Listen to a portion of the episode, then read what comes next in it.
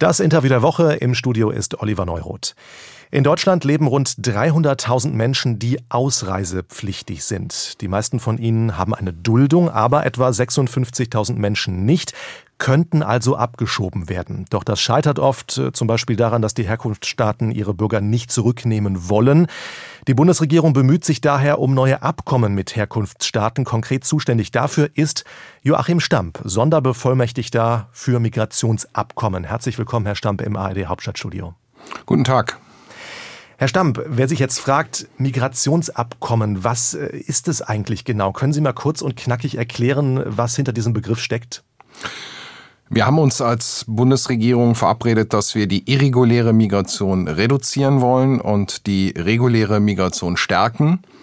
Und dass wir dazu in der Vergangenheit zu sehr nur auf die Rückkehr in den Beziehungen mit den Herkunftsländern geachtet haben und jetzt umfassende Migrationspartnerschaften mit Herkunftsländern entwickeln wollen weil wir auch die Interessen der jeweiligen Länder anders in den Blick nehmen wollen, damit auch solche Vereinbarungen, die wir treffen, dann auch dauerhaft funktionieren.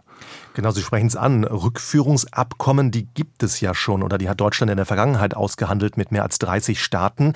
Äh, wo ist das Neue denn jetzt? Also Sie sprachen es gerade schon an. Es geht um ein Miteinander. Es geht um ein Miteinander und das entwickeln wir interministeriell. Es ist ja so, dass die verschiedenen Ministerien auch ihre Beziehungen zu den verschiedenen Ländern pflegen, aber auch unterschiedliche Interessen haben. Und äh, meine Aufgabe ist es jetzt, dass wir die unterschiedlichen Ansätze der Ministerien bündeln, um dann gemeinsam Partnerschaften zu entwickeln. Ich will dazu sagen, dass das natürlich eine Aufgabe ist, die auch Zeit braucht. Wir bohren hier sehr, sehr dicke Bretter. Auch dieses Thema wirklich umfassend mit den Herkunftsländern Partnerschaften zu entwickeln, ist zu lange in Deutschland vernachlässigt worden. Und deswegen äh, gehen wir da jetzt beherzt dran. Aber man muss eben auch dazu sagen, es wird eine Zeit dauern, bis wir hier wirklich zu guten Ergebnissen kommen.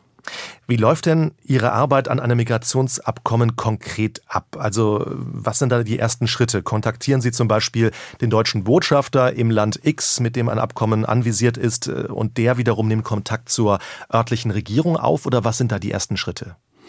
Das ist unterschiedlich, aber äh, so wie Sie es beschrieben haben, ist es ein Weg, den wir beispielsweise gegangen sind mit den äh, beiden Ländern Georgien und äh, der Republik Moldau. Ich habe eben gesagt, dass es länger dauert, was bei den Projekten, die wir hier äh, vor uns haben. Mit Moldau und Georgien können wir aber deutlich zügiger schon etwas erreichen. Und das sind beides Länder, wo wir ein großes Interesse haben weil in der Vergangenheit über zehn Prozent der abgelehnten Asylanträge in Deutschland nur aus diesen beiden Ländern gekommen sind. Deswegen wollen wir sehen, dass wir hier mit Verfahrensbeschleunigung, mit Verabredungen dazu kommen, dass wir diese Asylanträge, die dann nachher abgelehnt werden, dass die gar nicht erst gestellt werden, dass wir auf der anderen Seite in der Migration bei Saisonarbeit etwa oder bei äh, Moldauern und Georgiern, die in Europa prekär beschäftigt sind, in anderen Ländern hier im deutschen Arbeitsmarkt eine vernünftige Anstellung finden. Was ist da auf dem Weg, beziehungsweise an welchem Stand sind wir da? Ist ein Abkommen mit diesen beiden Staaten im Prinzip in greifbarer Nähe? Ich bin in beiden Ländern gewesen, habe mit beiden Regierungen gesprochen. Es war auch nochmal ganz wichtig, weil wir hatten ursprünglich auch mal überlegt, ob man die Regelung, wie wir sie mit den Westbalkan Ländern haben, also eine äh, umfassende Anwerbung von Arbeitskräften durch erleichterten Zuzug in den deutschen Arbeitsmarkt, dass wir das auch mit Georgien und Moldau machen. Aber interessant war, dass beide Regierungen gesagt haben, nein, das wollen wir nicht. Das würde einen äh, sogenannten Brain Drain, also eine Abwanderung von für sie selbst wichtigen Arbeitskräften bedeuten. Und da sie schon sehr viele in andere europäische Länder abgegeben haben, ist das nicht ihr Ziel, sondern da geht es nur um sehr spezifische Gruppen, Einmal äh, Saisonarbeit und dann diejenigen, die in anderen europäischen Ländern äh, prekär oder irregulär beschäftigt sind. Brain Drain finde ich ein ganz wichtiges äh, Stichwort, denn wenn also ein Abkommen aussieht, äh, das also irreguläre Migration gestoppt wird im Sinne von ein Herkunftsland nimmt illegale Migranten zurück. Dafür bekommt es zum Beispiel Visafreiheit für gut qualifizierte, also sprich, die dürfen dann in Deutschland arbeiten, aber dann verliert eben ein Land auch diese gut qualifizierten Menschen, die Fachkräfte fehlen vielleicht dort. Also welches Interesse hat eigentlich ein Land, trotzdem dieses Abkommen einzugehen, wenn es dadurch selbst Fachkräfte verliert? Wir haben ja jetzt ein Fachkräfteeinwanderungsgesetz, was sich im Grunde global an alle Arbeitnehmerinnen und Arbeitnehmer weltweit richtet, für die gut qualifizierten äh, nach Deutschland zu kommen. Aber es ist eben so, dass wir hier jetzt mit einzelnen Ländern, mit einzelnen Herkunftsländern besprechen, wie wir unterhalb dieses Gesetzes auch durch äh, Vereinbarungen, durch Partnerschaften, durch Hilfestellungen tatsächlich auch eine solche Arbeitsmigration dann ermöglichen können. Und da achten wir in den Gesprächen natürlich genau darauf, dass wir die Herkunftsländer jetzt nicht schwächen, weil das ist nicht in deren Interesse, das ist nicht in unserem Interesse. Wir wollen Partnerschaften entwickeln, die äh, von denen beide Seiten und auch die Arbeitnehmerinnen und Arbeitnehmer selbst äh, profitieren. Warum haben die ein Interesse mit uns überhaupt Dinge abzuschließen? Viele Länder haben ein Interesse, dass äh, es Bürgerinnen und Bürger aus ihren Ländern gibt, die im Ausland Geld verdienen und davon auch einen Teil zurücküberweisen. Oder sie sind in der Situation, dass sie aufgrund der sehr starken jungen Jahrgänge nicht alle in den Arbeitsmarkt integriert bekommen und deswegen ähm, versuchen auch Partner in anderen Ländern zu finden, wo diese jungen Leute im Arbeitsmarkt Fuß fassen können. Und gleichzeitig haben wir die Situation, dass es äh, viele gibt, die hier aber irregulär äh, gekommen sind nach Deutschland, die, weil es bisher keinen wirklich guten Zugang in den deutschen Arbeitsmarkt gegeben haben, den falschen Weg genommen haben über das Asyl und äh, dann hier jetzt nur in einem Duldungsstatus sind oder auch ohne Duldungsstatus, wie auch immer, jedenfalls irregulär hier sind und wir wollen den Ländern sagen, es ist für euch besser, es ist für uns besser und es ist für die Menschen besser, äh, wenn Arbeitnehmerinnen und Arbeitnehmer kommen und nicht diejenigen, die dann hier über das äh, Asylrecht reingekommen sind, obwohl sie eigentlich arbeiten wollen. Mit der Geldversorgung in Anführungszeichen der Verwandtschaft, äh, das ist ja auch was, was Menschen aus Osteuropa betrifft, in einem etwas anderen Fall. Wir hatten ja Georgien, Moldau eben schon angerissen. Asylanträge der Menschen von dort werden zu 99 Prozent abgelehnt in Deutschland. Diese Menschen können dagegen klagen hier bei uns. Diese Verfahren dauern oft Jahre. Die Gerichte bei uns sind überlastet. Das heißt, die Menschen beziehen Sozialleistungen und davon geht dann wiederum ein Stück des Geldes zurück nach Moldau und Georgien zum Beispiel. Wie kann man dieses System stoppen? Das ist beiden Ländern äh, sehr peinlich. Beide Länder möchten äh, gerne als sichere Herkunftsländer eingestuft werden, damit wir hier in Deutschland die Verfahren so straffen können, dass sich eine, wie von Ihnen eben beschriebene Asylantragstellung gar nicht lohnt. Und äh, Georgien und Moldau haben beide Visafreiheit mit Deutschland und auch mit dem äh, Schengen-Raum innerhalb der Europäischen Union. Und das wollen sie unbedingt behalten. Und deswegen können wir jetzt eine Veränderung gesetzlich hier vornehmen, indem wir Georgien und Moldau als sichere Herkunftsländer einstufen, ohne dass wir im Übrigen dabei, weil das von manchen ja immer befürchtet wird, äh, Bürgerrechte einschränken. Denn wenn jemand tatsächlich verfolgt würde, hätte er durch die Visafreiheit ja jederzeit äh, die Chance auszureisen und äh, ein Asylverfahren anzustrengen. Asylanträge aus Georgien und Moldau machen zehn Prozent etwa der gestellten Asylanträge in Deutschland aus im Moment. Das ist nicht wenig, wenn man bedenkt, dass diese Länder recht klein sind. Aber da wären eben noch die 90 Prozent, also sprich die, der große Batzen an Asylanträgen, die aus anderen Staaten kommen. Was ist da die Nummer eins aktuell? Wir haben natürlich die Situation, dass äh, wir mit äh, Syrien und Afghanistan zwei Länder sehr weit vorne haben, mit denen derzeit keine Rückführungen und natürlich kein Migrationsabkommen mit den Taliban oder dem Assad-Regime möglich ist. Das macht kein anderes äh, europäisches Land. Und äh, da muss man natürlich sehen, wie sich die ähm, Entwicklung weiter äh, bewegen wird. Wir schauen da sehr genau hin, aber derzeit äh, sind da keine äh, Gespräche möglich. Das ist natürlich eine äh, sehr, sehr große Herausforderung und hier brauchen wir eine verstärkte Solidarität auch der Verteilung innerhalb von Europa. Deswegen ist es wichtig und deswegen ist es auch ein guter Erfolg äh, von unserer Innenministerin gewesen, dass bei den Verhandlungen zu einem neuen gemeinsamen europäischen Asylsystem der Einstieg in einen Verteilmechanismus zumindest jetzt einmal gelegt ist. Das reicht noch nicht aus. Das wird sich in den nächsten Jahren noch mal etwas anders entwickeln müssen. Aber wichtig ist, dass wir hier zu einer besseren Verteilung kommen. Das ist ein Element für die Probleme, die wir momentan haben. Wir müssen vielleicht auch den Bürgerinnen und Bürgern sagen, es gibt nicht die eine Lösung, die momentan die Schwierigkeiten die wir im Migrationsbereich haben, löst. Es ist nicht so, wie ähm, ein Kollege äh, das jetzt etwas kindlich äh, vorgeschlagen hat, dass man jetzt einfach mal eine Pause-Taste äh, drücken kann, sondern es sind ganz viele verschiedene Maßnahmen notwendig, um die Situation besser unter Kontrolle zu bekommen. Dazu gehören auch verstärkte Rückführungen. Hier ist es im Übrigen dem Bund mit den Ländern, die dafür ja zuständig sind, gelungen, die Anzahl der Rückführungen um 27 Prozent im ersten Halbjahr zu steigern. Das ist, glaube ich, wichtig. Natürlich wird man alleine über Abschiebungen auch das Problem nicht lösen, aber es ist eben auch ein Element, weil es ein Zeichen an die Herkunftsländer ist, dass es man eben nur regulär äh, nach Europa kommen kann und dass diejenigen, die einen unbegründeten Antrag gestellt haben, dann auch wieder zurückkehren. Und je stärker das umgesetzt wird, desto ähm, stärker wird dann auch der Migrationsdruck nachlassen.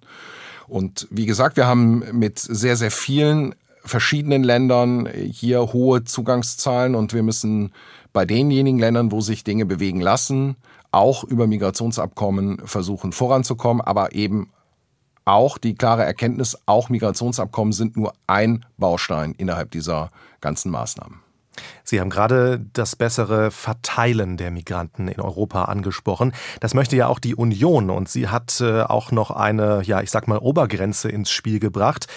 Äh, Präsidiumsmitglied Jens Spahn sagt, 300.000 bis 500.000 Menschen sollten nach Europa kommen, dürfen nur pro Jahr dann eben verteilt werden auf die Mitgliedstaaten. Ähm, halten Sie das für richtig oder ist das Konzept von Herrn Spahn umsetzbar? Es ist mit der äh, Genfer Flüchtlingskonvention und äh, dem europarechtlichen Rahmen nicht vereinbar.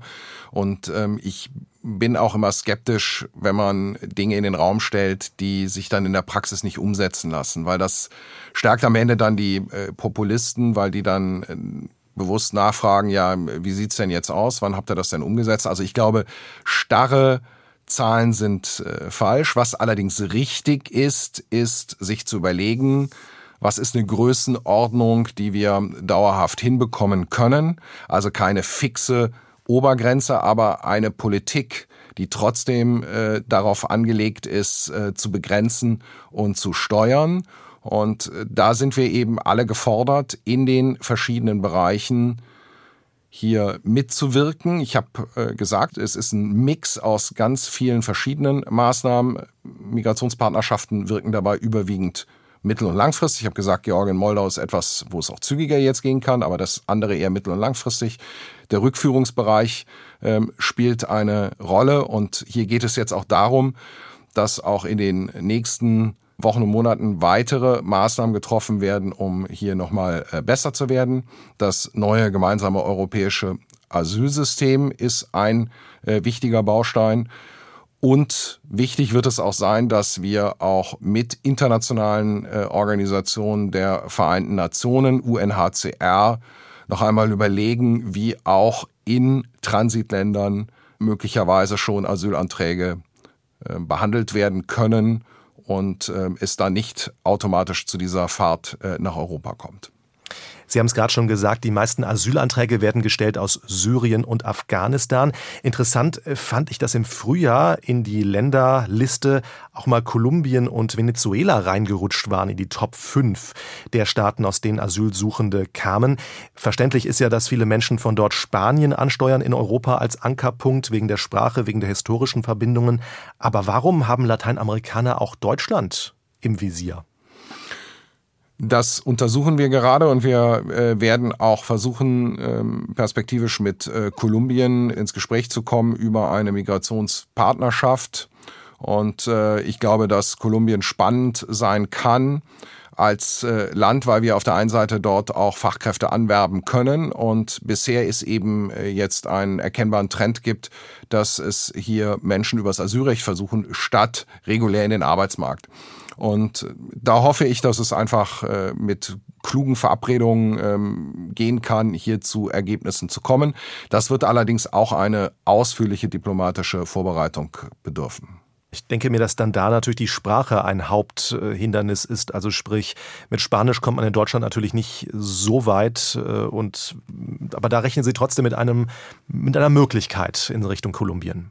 Ja, ich habe das, äh, kann das anekdotisch persönlich sagen, weil ähm, wir bei uns in der Familie äh, zur Unterstützung hatten, ähm, weil meine Frau und ich äh, beide extrem beruflich gefordert waren, äh, hatten wir eine Zeit lang Unterstützung von Au-pair-Mädchen aus Kolumbien und äh, wir haben sehr, sehr gute Erfahrungen gemacht. Das sind äh, Mädels gewesen, die ähm, dann hier auch im Anschluss gesucht haben nach beruflicher Orientierung, gerade in den Bereichen, wo wir Mangelberufe haben.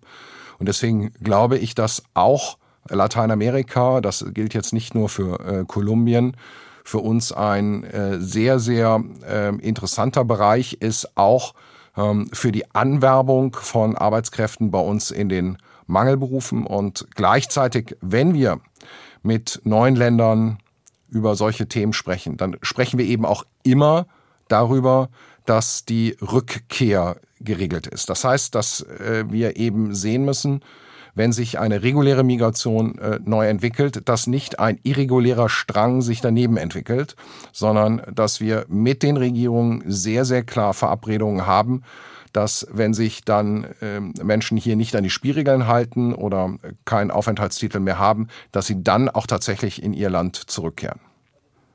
Im Juni war Innenministerin Faeser ja in Tunesien, um mit der Führung dort über ein Migrationsabkommen zu verhandeln.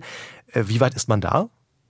Wir sind ähm, bei den äh, Gesprächen mit Tunesien in ja sehr komplexer Situation. Wir haben Gespräche ja auch der EU-Kommission mit äh, Tunesien und bei Tunesien muss man sehen, dass es äh, dreifach in der Migrationsdiskussion eine Rolle spielt.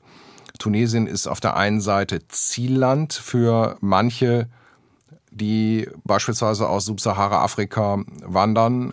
Es ist äh, Transitland für manche, die dann weiter nach Europa wollen. Und es ist auch Herkunftsland. Es gibt auch eine ganze Menge Tunesierinnen und Tunesier, die nach Europa möchten. Und hier muss man sich mit allen drei Phänomenen auseinandersetzen und äh, mit Tunesien im Gespräch bleiben. Wir wissen, dass es dort eine äh, politische Entwicklung ist, die nicht einfach ist, wo wir zum Teil auch sehr kritisch äh, hingucken. Wir äh, müssen natürlich darauf achten, dass wir mit unserer Politik dazu beitragen, Menschenrechte zu stärken.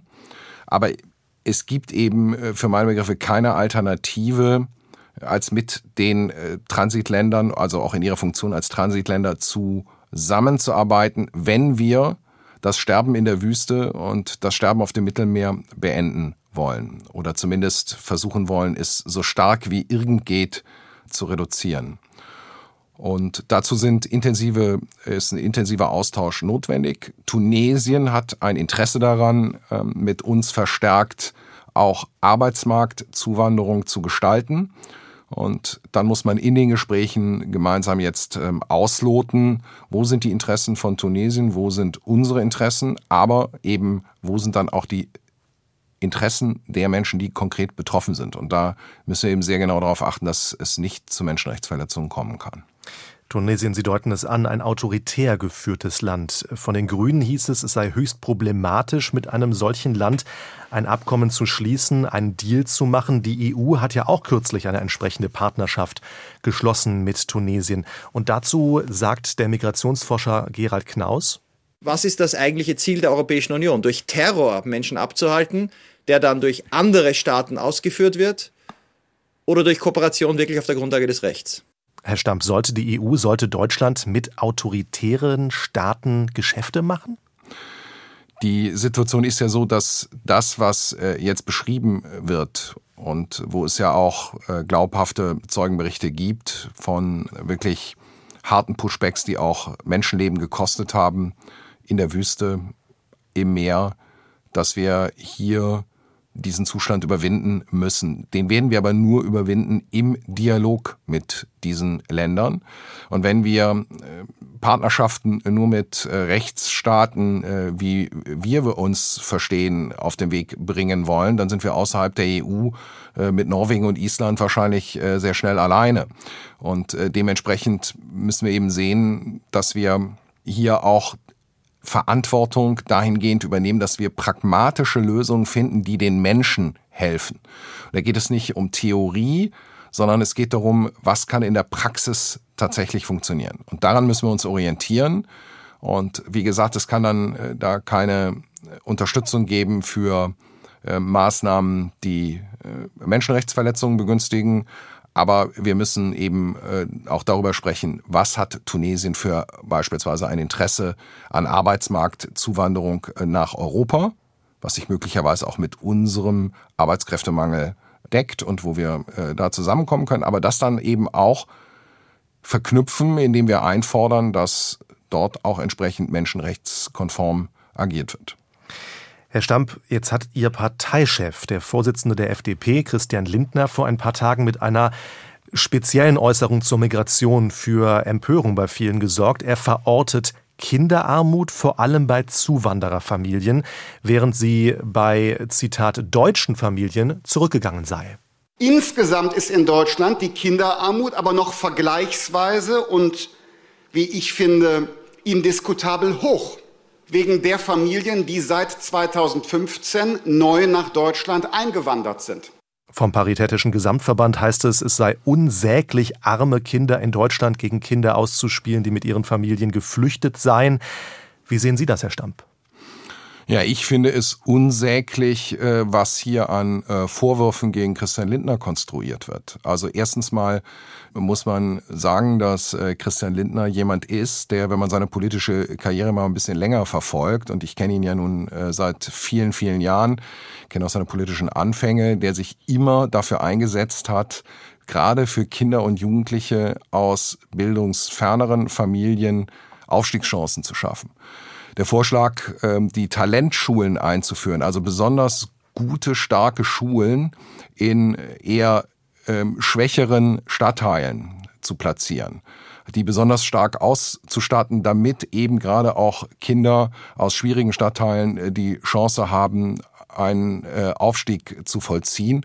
Das ist etwas, was Christian Lindner wesentlich entwickelt hat und äh, wir damals gemeinsam äh, 2017 in den Koalitionsverhandlungen in Nordrhein-Westfalen mit der CDU durchgesetzt haben und was auch mittlerweile in der Umsetzung ist. Also, es geht darum, konkret Kindern zu helfen. Das ist immer der Ansatz äh, von Christian Lindner gewesen und nicht einfach platt äh, mit Geldüberweisungen ähm, die Probleme zuschütten zu wollen. Und hier geht es jetzt äh, darum, dass wir bei der Kindergrundsicherung die Leistungen bündeln wollen und unkomplizierter machen, damit sie tatsächlich bei den Familien ankommen. Aber es kann jetzt auch nicht sein, dass wir hier die Leistungen, äh, die finanziellen Leistungen, dann nur hochschrauben, sondern es muss eben auch finanzielle Mittel da sein, um die tatsächliche Integrationsstruktur, und er spricht ja auch nicht einfach nur von Einwandererfamilien, sondern vor allem eben von denjenigen, äh, die geflüchtet sind 2015, 2016, dass äh, hier die Integrationsstruktur so geschaffen wird, dass diesen Familien auch tatsächlich